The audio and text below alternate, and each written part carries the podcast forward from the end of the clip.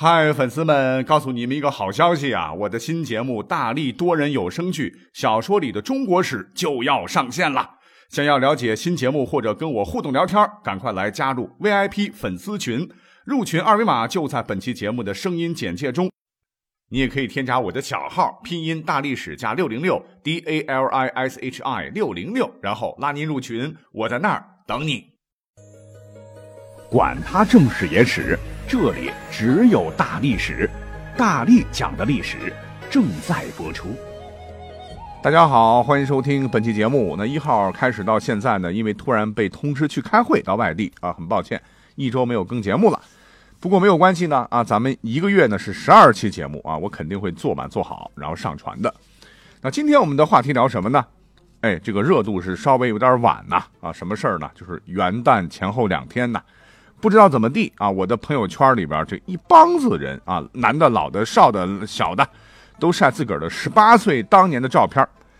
那我微信圈里没有半个十八岁的人，那我是知道的哈。这照片一晒出来，是相当杀马特。那我就寻思啊，这一夜之间老黄瓜刷绿漆，怎么大伙都装嫩了呢？啊，一查，原来有这么一个梗。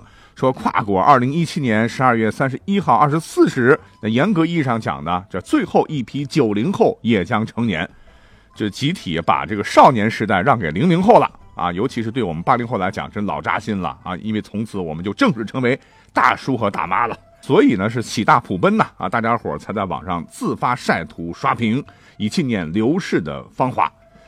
呃，其实要我说吧，不要这么麻烦啊！你看我就不晒，因为我心态年轻啊啊，心态年轻，永远都是十八岁啊。Let's it。好了，既然说到十八岁，那我们又是历史节目了哈，普及人文知识，讲述历史故事就是我们的宗旨。那本期节目我们就好好围绕十八岁啊成人这个细节来讲一讲。那第一部分呢，我们先来简单讲一讲哈，关于这个成人礼的知识点。那我们都知道啊，现代呢都是以十八周岁。作为红杠杠啊，来划分成人和这个少年时代的。你看现在的这个高中啊，每年都要举办学生们的成人礼啊，还要搞宣誓，小拳头握起来啊，什么十八岁啊，就意味着长大；十八岁就意味着独立；十八岁就意味着肩膀担负起责任啊，巴拉巴拉。那么各位有没有想过，在古代啊，我们的古人们，那他们的成人年龄是不是跟现在一样划分在十八岁呢？那跟我们现在有什么不一样？其实一般来讲吧，古人的成年年龄啊，跟现在肯定是不同的，而且标准还分男女。什么标准呢？就是小伙子一般是二十岁啊，大姑娘一般是十六岁。而且行的这个成人礼呢，古代叫法也不同啊，男士的叫做冠礼，女子呢叫做笄礼。这个冠啊就是帽子啊，笄就是插在挽起的头发的簪子。简单来说就是这么回事那什么是冠礼呢？啊，最初呢就是有一定社会地位的贵族子弟在二十岁的时候所举行的结发加冠的礼节。那后来贫穷的百姓也照样举行加冠礼。根据一本书啊叫《礼记冠义》曰，说冠者礼之始也。因为冠礼啊最初是从氏族制的啊成丁礼演变而来的，被称作礼的始祖。所以古人非常注重这个礼节，不光认为呢这是人生一生中的第一次大礼，也是对一个人进行礼仪教育的一个重要环节，还把这个成人的冠礼呢上升到了敬冠事所以重礼，重礼所以为国本也，和修身治国平天下联系到一块儿了啊！对冠礼从上到下的重视程度，远非我们现代人所能理解。好，那既然讲到了古人对冠礼非常的重视啊，而且古人也非常重视礼节，那冠礼的举行绝对不可能像现在一样哈，在家里面呢，这个老爹老妈做点好吃的啊，搞搞微信发发图片纪念纪念。那古人举行冠礼呢，一定要在自家的祖庙中进行，是要在祖先们的保佑下，在家里德高望重的长辈们的见证下，是非常庄严、非常肃穆、非常隆重的把这个仪式搞完。而且大体上呢，古代的这个成人礼、冠礼，男士的啊，一共是分三步。第一步呢是要占卜，因为古人比较好这口嘛，是古者冠礼，是日是宾，所以敬冠事，就是要在寺庙或者道观啊，祈求祖先赐福、天地护佑。然后呢，再算一算举行冠礼的日期啊，哪一天是黄道吉日啦，什么时辰是大吉大利啦，然后看看八字合不合啦啊，确定好应邀前来的嘉宾。那第二步是什么呢？啊，就是挽髻啊，挽起来把发髻。那古代的小男孩呢，那都是束发，在二十岁之前，就是把头发一扎就好了啊，不像现在可以理个小平头啊、小分头啊、小光头啊，你，头发得蓄着啊，因为身体发肤受之父母嘛。所以散开来看呢，个个就跟搞摇滚的一样。那你要搞成人礼啊，你又要戴帽子，所以呢怎么办啊？就要先把这个头发盘起来啊，做成发髻。这个挽髻呢，也被称作结发。哎，这个词儿比较熟。那么现在常说的什么结发夫妻啦啊，这个结发呢，最初就从这个冠礼和基礼里边来的。那我们现在人呢，这个洗个头、吹一吹啊，一挽就好了。那古人不行的啊。挽髻呢是非常非常繁琐的一个程序，大概就是先让孩子老爸在祖庙的东街的台阶上确定好一个偏北的位置，然后设立好受冠者之席，还要找方位嘞。仪式一开始呢，受冠者啊先在这坐好，之后呢，辅助加冠的来宾从东房然后接连出来，并在受冠席上就位，辅就是辅助的嘛。接下来呢，这个来宾来为受冠者，先是梳头，头发梳好了，然后挽髻，然后加簪，就是把这个头发固定好，然后再簪物啊，就是再来个占卜啊。至此呢，这个加冠的准备工作就完成了。最后一步就非常重要了，就是加冠啊。加冠呢，这戴帽子啊啊，就是由来宾当中啊德高望重的人。给受冠者戴帽子，那选定的这个人呢，就是最初啊从寺庙或者道观呢这个摇式摇出来的啊，觉得这个人呢和这个受冠者呢可能是八字相合吧。总之啊，这个加冠要加三次啊，先后就有三种不同的帽子。当然了，贵族啊还有皇帝啊加的次数比较多了，一般老百姓都是加三次，就戴三种不同的帽子啊。先戴第一个帽子就是绿帽，不不不，当然不是了啊，先是先是用布做的布冠。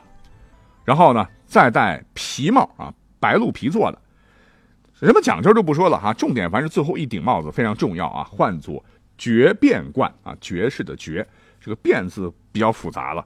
反正就是一种赤黑色布做的，这个样子呢，有点像啊酒器爵的这个上端。那爵长什么样子呢？啊，有点像孔雀啊，所以绝变冠又叫做雀变冠。那就是希望孩子戴的这个帽子嘞，要记住啊，自个儿是一个君子。加冠以后呢，要重视礼仪，敬事神明。至此呢，这个仪式啊才算 over 啊。我们今天只是略微一讲啊。那再补充一点，就是二十岁的男子这个成年加冠呢，也被称作为弱冠，弱智的弱啊。因为出加冠，体犹未壮，故曰弱也，就是原指体格还不够健壮，所以叫做弱啊。冠。成人也，那合起来也就代指男子二十岁这个年龄。哎，不过要特别注意，古代的这个加冠之礼啊，也称作弱冠之礼，一般情况下是二十岁的时候，但是有些朝代呢也会选择十二岁或者十八岁来进行这样的仪式。那好，简单说完了男士的成人礼加冠礼，那女孩子的呢？呃，那么其实啊，在古代哈，一般到十六岁的时候，女孩呢就会把这个头发盘起来哈，并用簪子挽住啊，表示成年。笄礼的笄呢，就是把这头发盘起来的簪子。呃，那么根据笄礼的古意，就是指女子订婚或许嫁以后出嫁以前所行的礼。哎，因为古代是男尊女卑嘛，所以很遗憾，这个笄礼的礼节及用符文献缺乏记载。但是行礼的程序应该是和刚才讲到的男子的这个冠礼是差不多的。这个笄礼一举行，这个孩子基本上就可以嫁人了。也就是说啊，女子在十六岁行笄礼啊，十六岁是他们成年的一个年龄。只是在古代哈，到了十六岁就要嫁作他人妇了。如果说古代女子啊，十六岁以上到三十岁之间还不嫁人，哎，这在有些朝代是要受到严厉处罚的啊。如果是三十岁以上，这个女子再不嫁人，在古代就算是极品了。当然了，古人是早婚嘛，而且这个寿命短嘛，啊也能理解。至此呢，我们就把古代成年的这个年龄以及成年礼的一些知识点就讲完了。但是呢，我们的节目不能这么快结束，还有第二部分。因为呢，之前讲的这些个都是抛砖引玉啊。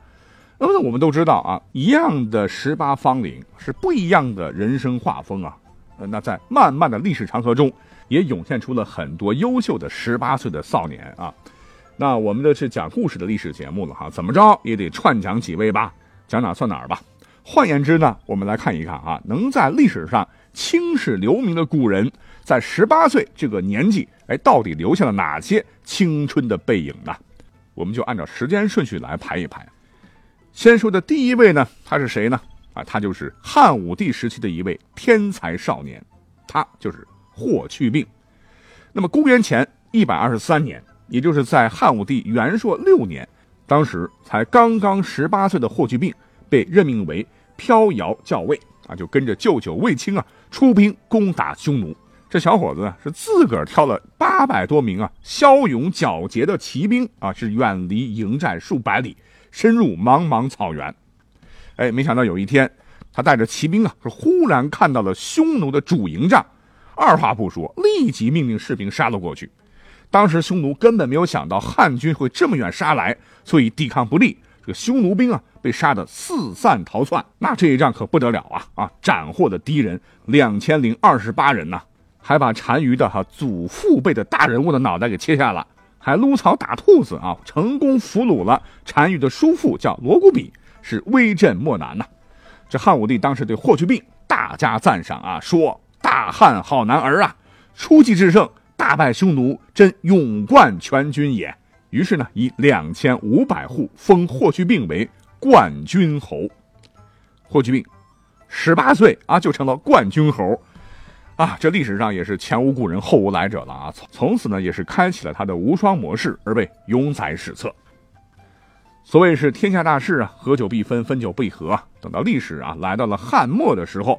在群雄并起间呢，也有一位模范好少年，真的是不能不提呀。